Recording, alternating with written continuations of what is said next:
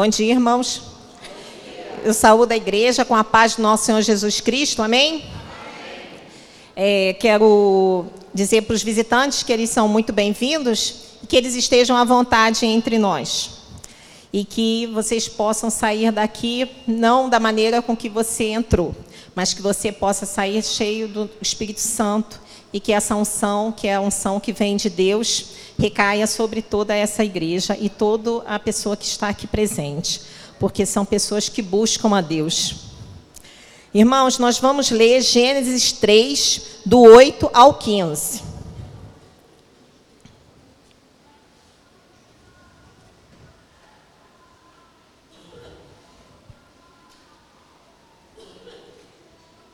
Amém? Eu vou seguir o da projeção para ficar igualzinho à leitura. Quando ouviram a voz do Senhor Jesus, que andava no jardim, desculpe, quando ouviram a voz do Senhor Deus, que andava no jardim pela viração do dia, esconderam-se da presença do Senhor Deus, o homem e a sua mulher, por entre as árvores do jardim. E chamou o Senhor Deus ao homem e lhe perguntou: Onde estás? Ele respondeu: Ouvi a tua voz no jardim, e porque estava nu, tive medo e me escondi. Perguntou-lhe Deus: Quem te fez saber que estavas nu? Comeste da árvore de que te ordenei que não comesses? Então disse o homem: A mulher que me deste por esposa, ela me deu da árvore e eu comi.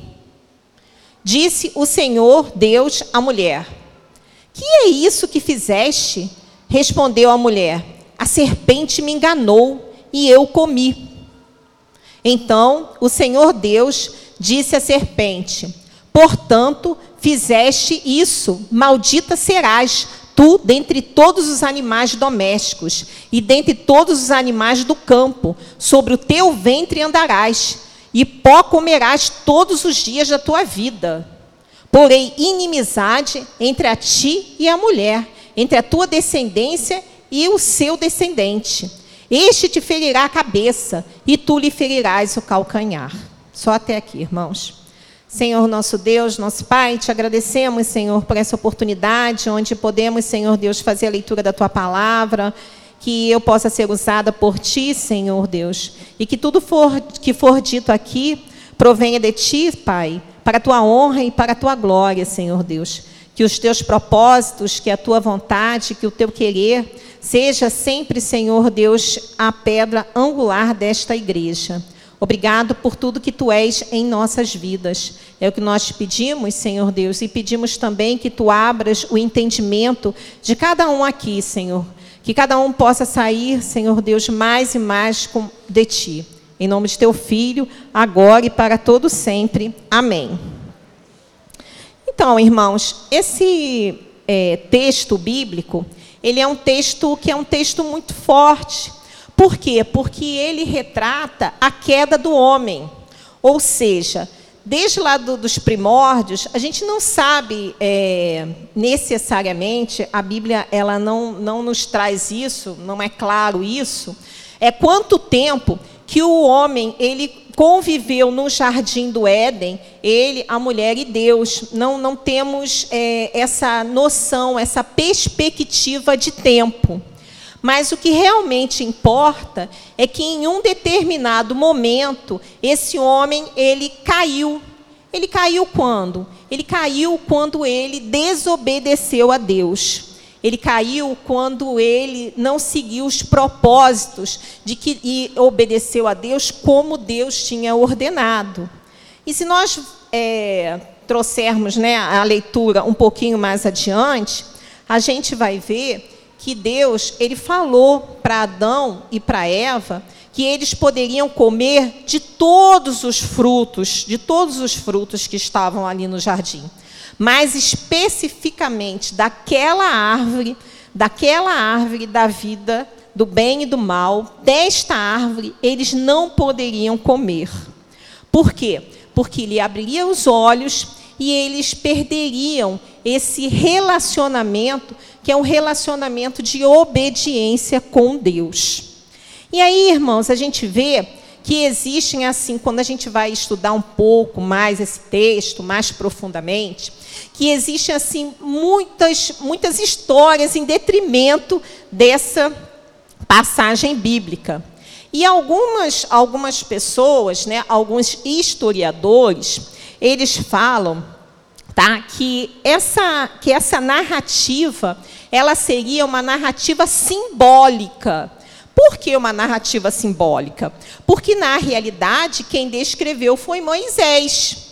Moisés descreveu o livro de Gênesis. Mas Moisés viveu muito tempo depois. Foi diferente do Novo Testamento, onde os apóstolos, eles conviveram com o Senhor Jesus Cristo e eles vivenciaram todas aquelas práticas pelas quais foram as práticas que nos trouxeram a redenção e a graça de Deus. Então, assim, alguns estudiosos, eles falam que tudo isso aqui seria algo simbólico, não seria real. Outros ainda afirmam que isso aqui poderia, essa passagem bíblica, ela poderia ser considerada um mito ou uma história, alguma coisa com, que não fosse com H, que fosse com E, pelo qual o Moisés descrevesse a vontade de Deus naquele momento.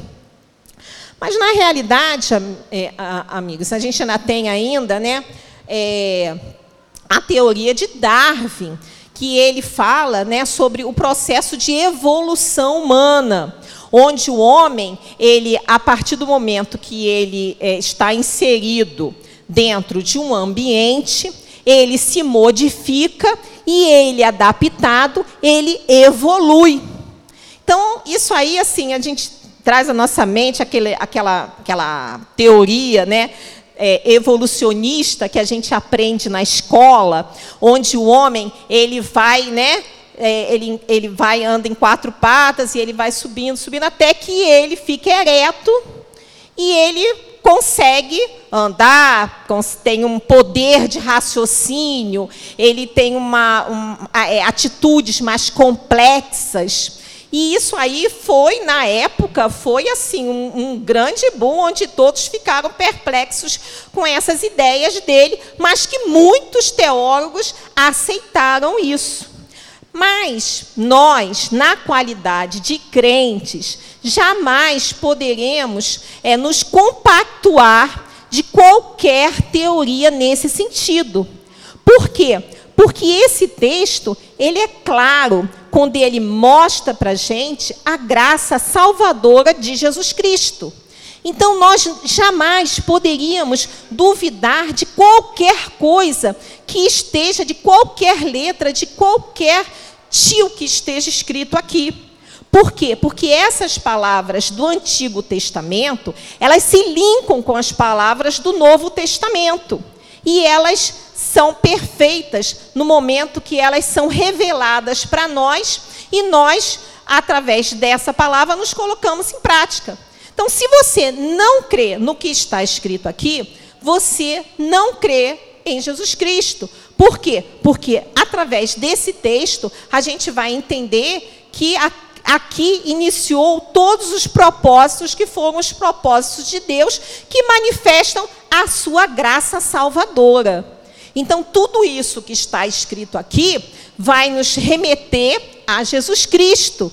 Todos esses caminhos aqui descritos, eles vão apontar para Jesus Cristo e para a sua obra redentora, que, como Paulo diz, nos tirou das trevas e nos transportou para a luz. Então, se você não é capaz de crer nisso, você não é um salvo, você não é uma pessoa transformada. E você tem que rever alguns conceitos que você está tendo. Mas aí a gente vem, né, e vem falar algumas coisas a respeito, a respeito disso, né? Bom, quando a gente, é, a gente começa a pensar um pouquinho, falando aqui um pouquinho do nosso texto, antes da gente ir propriamente para o teor dessa mensagem, a gente é, para para pensar que, assim, quando a gente começa a ter um, um, raciocínio sobre o que é, o que era, o que foi a vida no Éden, Como que tudo isso procedeu?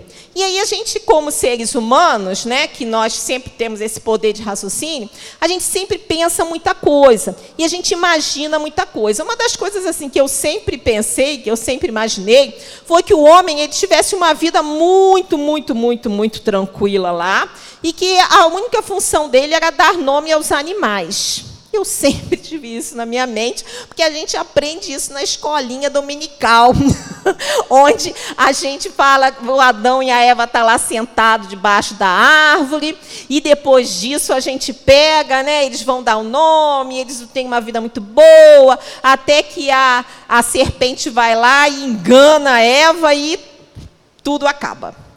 Mas não é bem assim não, sabe, irmãos? Quando a gente vê lá em Gênesis 2,15 a gente vê que as coisas não, não são bem por aí, não. A gente vê que existia aí um, um trabalho, existia aí uma, uma complexidade. Ele fala assim: Tomou, pois, o Senhor Deus ao homem e o colocou no jardim para cultivar e guardar. Então fica claro que o homem ele tinha uma função de cultivar, ele plantava, ele colhia para ele poder comer, ele e a Eva. E ele guardava esse jardim também. E a gente não sabe exatamente em que momento essa serpente ela começou a se aproximar da Eva e trazer essa, essa, essa mudança aí, porque Eva também sabia muito bem que ela não deveria comer dessa árvore e que isso aí era um ato de desobediência a Deus essa árvore, que é a árvore do bem e do mal, e que se encontrava no meio do jardim do Éden. E aí, irmãos, eu fiquei pensando, sabe, nesse, nesse contexto, porque a Eva, ela aqui em algum momento, ela fala assim: Senhor, a serpente me enganou. E aí a gente fica assim achando, né? A gente assim, como, como que essa serpente enganou a Eva, a gente fica pensando que a gente também, de alguma forma, é enganado em alguma coisa. Né? Ela me enganou e eu comi. Eu entendo, sabe, irmãos, quando eu leio esse versículo, que a Eva não tem absolutamente nada de inocente. Nada. Nada de inocente. Ela era uma mulher adulta, que já convivia ali há, tempos com seu esposo e com Deus. Inclusive, Deus simplesmente não os colocou ali e os abandonou. Aqui vem, vem falando no verso 8: quando ouviram a voz do Senhor Deus, que andava no jardim, pela viração. Esse termo viração aqui, ele quer dizer ao raiar da tarde. Seria alguma coisa em torno de 18 horas. Então Deus tinha o hábito de visitar o Adão e a Eva por volta das 18 horas e lá ele conversava com o casal. Então, assim, Deus nunca desamparou. Uma das coisas que assim eu li essa semana que eu achei assim bem interessante foi que Deus o nosso Deus, o Deus que é com D maiúsculo, que não é o com D minúsculo, mas é o Deus superior a todas as coisas e a tudo, né? que é o grande Yahvé, ele tem uma particularidade que nenhuma outra coisa que você possa tentar colocar no lugar dele é semelhante. Uma delas é o poder de cumprir as promessas pelas quais ele, ele, ele coloca. Então Deus, ele cumpre todas as suas promessas. Então, desde o jardim do Éden, ele prometeu que ele não nos abandonaria. Então, Deus nunca vai nos abandonar. E aí a gente vê esse cuidado de Deus nesse versículo 8, onde através desse diálogo que ele tinha às 18 horas com o casal, ele acompanhava e ele se mostrava para eles. E aí a gente vai ver que nesse mesmo capítulo tem mais promessa para vir aí. Tem mais coisas para serem ditas e teve fatos que aconteceram e que também vão acontecer. Tudo isso no início do nosso, da, da nossa explanação aqui. E aí, quando a gente fala da inocência, né, que a gente volta e fala dessa inocência da Eva, eu entendo que essa inocência era uma inocência anterior, é uma inocência que existia antes desses, desse diálogo e desse relacionamento dela com essa serpente. Então, anteriormente a isso, existiu sim um tempo que foi um tempo de inocência. Foi um tempo onde não, vi, não havia nenhum tipo de pecado, onde esse pecado ele era totalmente excluso do relacionamento, sob qualquer forma. E aí você vai dizer assim, mas como que esse, como que esse, o que é, o que é ser um inocente diante de Deus na Bíblia. E a gente vai ver lá em Mateus 18, 3, né, que Jesus diz sim o que é ser inocente. Ele fala em Mateus, já deixa ela abrir ali, que a gente vai, vai ler juntos. Mateus 18, 3. E disse, e disse: Em verdade vos digo que se não vos converterdes e não vos tornardes como uma criança, de modo algum entrareis no reino dos céus. Então, meus amigos, para ser inocente tem que ser como uma criança. Tem que ser alguém totalmente desprovido de qualquer outro tipo de sentimento.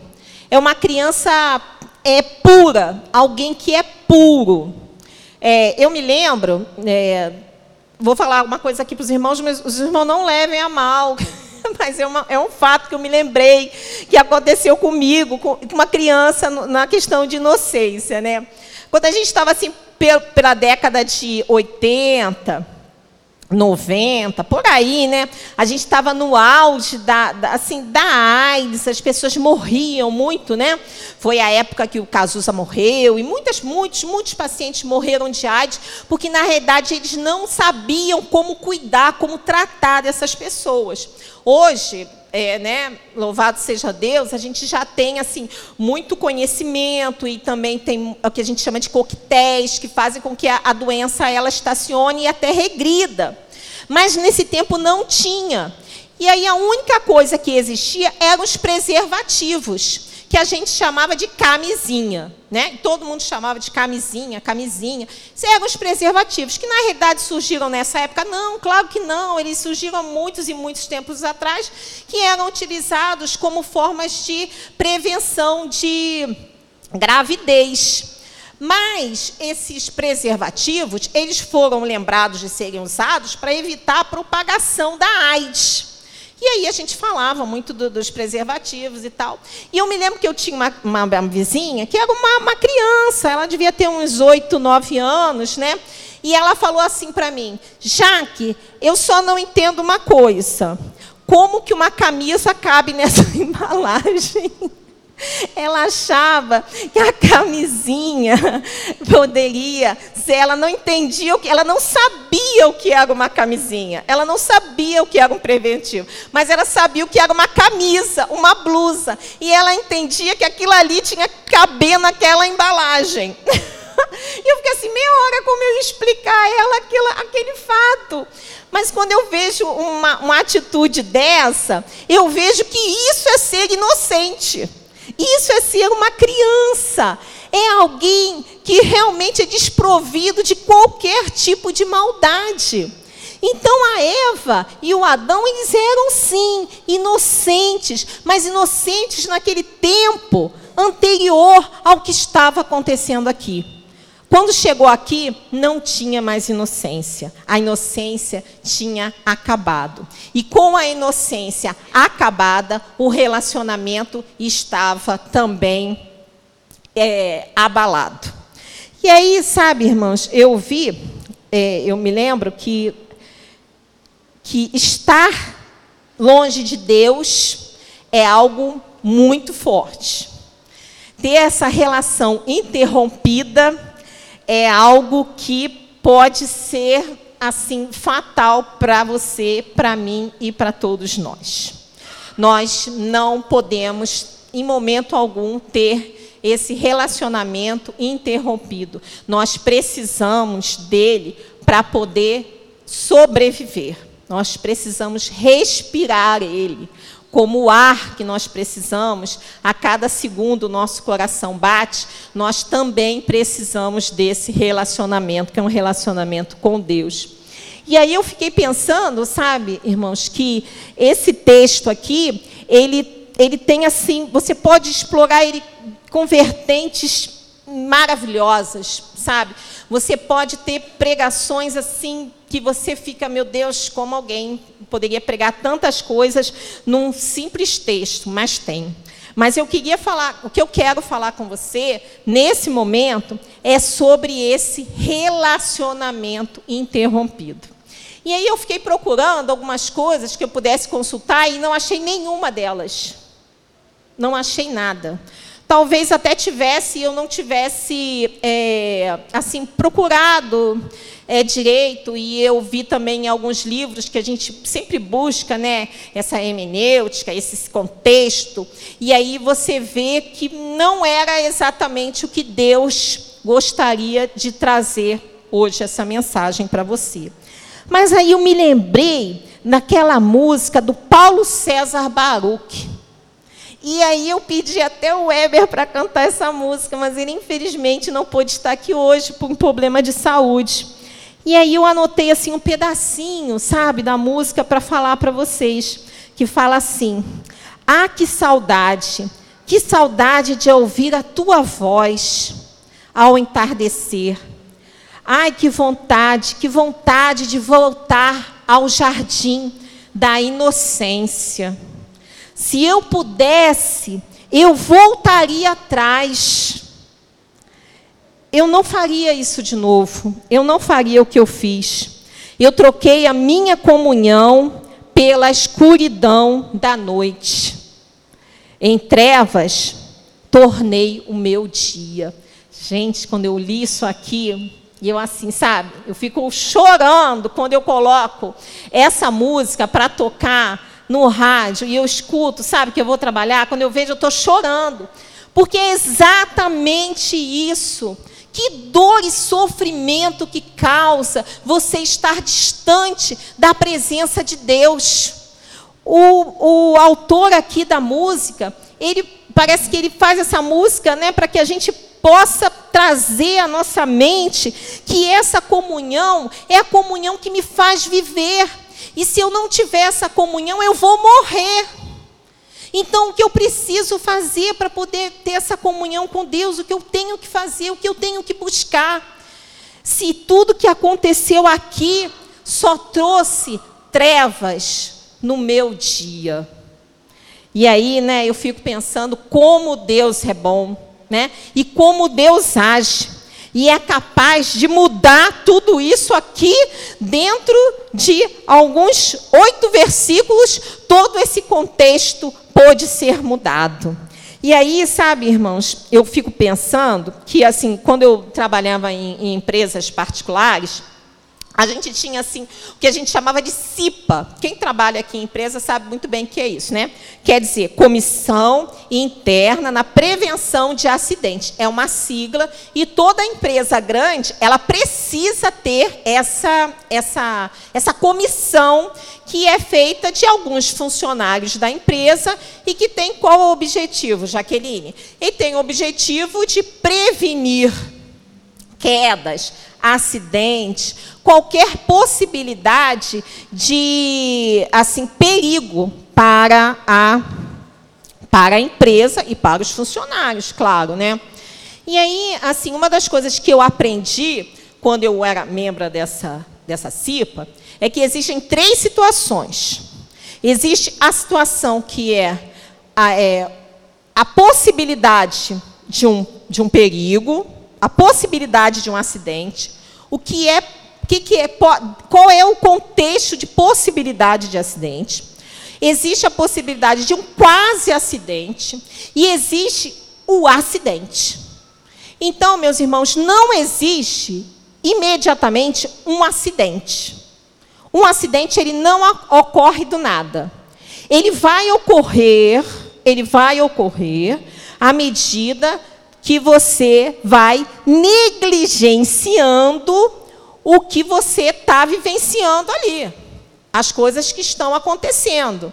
Ou seja, você está negligenciando e isso aí vai acabar acontecendo se você não intervir. E aí eu fiquei pensando exatamente nisso. Que a serpente, ela foi munindo a Eva, né? Ela foi sempre ali, a Eva estava lá e a serpente não foi imediatamente que isso tudo aconteceu. A serpente foi lá, falou para Eva, Eva foi, comeu e tudo, e tudo acabado. Não, isso não, não, não é possível ter sido dessa forma. Mas a serpente, ela usava argumentos que são argumentos com que a Eva, ela ficasse assim, ia crescendo dentro dela sentimentos de cobiça. Porque, como eu falei para os irmãos, ela de inocente, ela não tinha nada ela, em algum momento, ela desejou ser semelhante a Deus. Ela quis ter a imortalidade de Deus, ela quis ser igual a Deus, e ela falou isso para o Adão, e o Adão também concordou com isso e comeu a fruta junto com ela. Tanto é que primeiro Deus fala com Adão e depois Deus fala com Eva. Quer dizer, o Adão também não foi enganado, né? Mas aí a gente percebe que com o pecado em nossas vidas acontece a mesma coisa. Existe uma possibilidade de você pecar. Existe uma ameaça para você pecar. E você vai negligenciando esse pecado na sua vida, até que você peca. E quando você, eu, todos nós, né, estamos todos dentro do mesmo mesmo recipiente, quando a gente peca, a gente perde essa relação com Deus. A gente perde, por quê? Porque a gente não se atentou às coisas que estavam acontecendo. E aí a gente vai trazer, né? É, nós não, não sabemos exatamente é, como que podemos, aliás, nós sabemos como podemos mudar tudo isso estando atento a tudo que está à nossa volta. A palavra de Deus diz: vigiai e orai. Ele não fala primeiro orai e vigiai. Ele manda que você esteja vigiando e que você esteja orando, para que você não caia. Então, a gente algumas vezes negligencia esse vigiar negligencia esse jejuar, negligencia esse orar, e até que as coisas acontecem, e acontecem sempre de uma forma que vai te causar constrangimento, porque o pecado, meus irmãos, ele sempre vai te envergonhar. Como ele envergonhou Adão, porque Deus perguntou: Adão, aonde você está? Aonde você está, Adão? Aí o Adão falou assim: Senhor, eu estava o quê? Estava nu e fiz o quê? E me escondi. Me escondi. Mas aí Deus falou assim: Ué, você se escondeu? Mas quem falou para você que você estava nu? Como que você. Quem falou para você? Então, meus irmãos, o pecado, ele faz isso com as pessoas ele te envergonha, ele te humilha, ele te tira da, do contexto que você está vivendo, ele faz com que você fique mal. Então, essa experiência do pecar, que de repente parece ser algo que nos atrai e que vai trazer para a gente algum tipo de benefício, ele é simplesmente algo que daqui a poucos minutos vai te destruir, vai te deixar humilhado. E sabe o que, que vai acontecer? Você vai fazer igualzinho Adão, você vai se esconder da presença de Deus. E aí a gente vê que não existe pecado sem consequência. Isso é algo que não existe, não existe. Não existe você pecar e dizer assim: "Ah, mas ninguém vai descobrir". Não, isso aí está tranquilo. Não, é um pecadinho. Não, é... não existe. Para Deus não existe pecadinho, pecadão, não existe. O que diferencia são as consequências desse pecado. Um pecado de gravidade menor vai trazer consequências menores. Um pecado de gravidade maior vai te trazer grandes, grandes gravidades, né? Claro, grandes consequências. E eu separei isso aqui que eu achei interessante, que ele fala assim, olha, uma, por exemplo, né, o pecado da mentira. O pecado da mentira, ele traz como consequência a perda da confiança. E eu fiquei pensando, isso é uma verdade, né, irmãos? Isso é uma verdade. Quando a pessoa mente, mente, mente, mente para você, no final das contas você não acredita mais na pessoa. Porque a pessoa é uma mentirosa. E uma pessoa que é mentirosa, ela não tem uma palavra que seja uma palavra que seja de confiança. Então essa pessoa, ela perde a confiança, esse mentiroso, né? E aí ele fala mais, né? É, as consequências da fofoca são as mágoas e as divisões. Da malícia, a perda da pureza. A consequência do adultério é a desestruturação do casamento, da família, dos filhos, do casal e de todos que estão perto. Eu fiquei pensando, sabe, irmãos, quantos malefícios que esse pecado causou desde lá do Éden e continua causando até hoje. Que, embora a gente esteja sendo justificado por Jesus Cristo, nem todos são justificados, porque nem todos fizeram essa escolha por Cristo. E essas pessoas continuam pelo mundo, causando malefícios a tantas e tantas outras pessoas. Essas pessoas estão espalhadas aí, causando terror, é, assaltando, matando pessoas. E quanta coisa ruim em detrimento dessa queda do homem e que trouxe para a humanidade esse pecado. Então, meus irmãos, é, é ilusão a gente achar que a gente não, não vai ser descoberto. É ilusão a gente achar que vai ficar tudo bem. Não, não fica tudo bem. Não, não, não, não é descoberto. Não é. Deus sabe e todos sabem também. Pode ser que você não, não as pessoas não falem para você, mas as pessoas sabem, porque não existe pecado encoberto. O pecado ele só é lavado quando é pelo sangue de Cristo.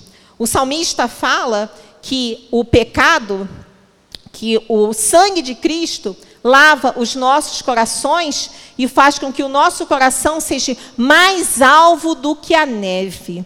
Só quem pode fazer isso é Jesus Cristo. Nenhum outro tipo de entidade ou de Deus poderia fazer isso.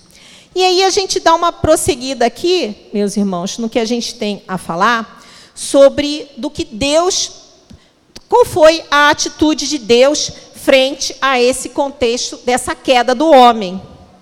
E aí a gente vê, né, três situações: a serpente, a gente vê a situação do homem e a gente vê a situação da mulher. E ainda mais a situação nossa quanto humanidade, quanto humanidade. E aí no verso é, 14, ele fala assim. Não, antes da gente chegar no verso 14, né, a gente vai ver que as, quanto a serpente foi, peraí, está no verso é, peraí. Está no verso. Peraí. Antes disso, por exemplo, Deus, ele dá o juízo total para a serpente. Ele fala assim, ó, então, no 14 mesmo. Então o Senhor Deus disse à serpente: Visto que isso fizeste, é maldita, és maldita entre todos os animais domésticos, e és entre todos os animais selváticos, rastejarás sobre o teu ventre e comerás pó todos os dias da tua vida. Então, aqui, meus irmãos, não houve perdão nenhum para a serpente. Para a serpente houve juízo. Para juízo, para a serpente houve condenação. E é um animal condenado até hoje, que se rasteja, que todos querem se afastar dela, não é verdade? Quando tem poucos só, né, que gostam de andar com cobra enrolada nos braços, poucas pessoas, né, fazem isso. A maior parte das pessoas, elas se assustam e elas não gostam nem de olhar para uma serpente. Ela é algo que a gente tem total pavor. Então você não tem nenhum tipo de nenhum detrimento, nenhum tipo de relacionamento com esse animal, diferente do animal que a gente tem em casa, né? Que é um, um, um animal doméstico, que é um, um né? um, gatinho, um cachorrinho, que você, né? É teu amigo, né? Existe uma amizade, existe assim uma, um companheirismo entre o animal. Com a serpente, nem a serpente, nem um animal doméstico e nem um animal selvagem, nenhum tipo de relacionamento. É um animal que anda solto, que é sozinho, que se rasteja por onde vai. Então Deus mandou um juízo pesado sobre esse animal. E quanto o homem e quanto a mulher? Né? Quanto a mulher, sofremos em vários aspectos, né? No sentido de dar à luz, né? De de repente termos uma vida mais confortável. Algumas mulheres elas sofrem a, a, muito a dar à luz, muito. Algumas sofrem mais, outras sofrem menos, mas todas sofrem. Todas sofrem. Independente de ser um parto normal ou de ser uma cesariana, você sempre sofre com dores, você sofre com desconforto, né? Se é um parto normal, você vai ter a ação daquelas contrações que vão cada vez evoluindo mais e a dor vai apertando mais e parece que você vai ter um negócio ali vai morrer. Entendeu? Só quem passou por isso sabe. E quando é uma cesariana, são cinco camadas da sua pele que são abertas. Não é pouca coisa não, hein, gente? São cinco camadas que são suturadas. Então o pessoal acha que é moleza, tem um filho de cesariana, não é não, hein? É dureza, é dureza. E aquilo ali para dar infecção é assim, ó, bem rápido. Pode acontecer e você ainda tem que ficar, né, com aquela coisa de tomando antibiótico, aquela coisa toda, né? Então assim, não teve escapatória para a mulher e também para o homem não. Porque para o homem, ele vai ter que trabalhar duro para ter o seu sustento. O homem, ele é como um burro de carga, né? Como Deus estivesse falando isso para ele. Você vai ser um burro de carga. E você fica assim pensando, né? Quando você vê essas pessoas na rua, você vê como é difícil. E quanto menos a pessoa estuda, mais ela trabalha mais ela necessita da força física dela. Para quê? Para levar o seu sustento para dentro de casa.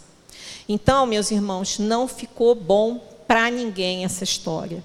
Essa história, ela não ficou boa. Mas Deus, Ele é um Deus de reconciliação.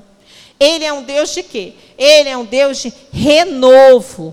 Ele é um Deus de quê? De novidade. Então, o que, que ele traz para a gente nesse versículo 15 mesmo, né?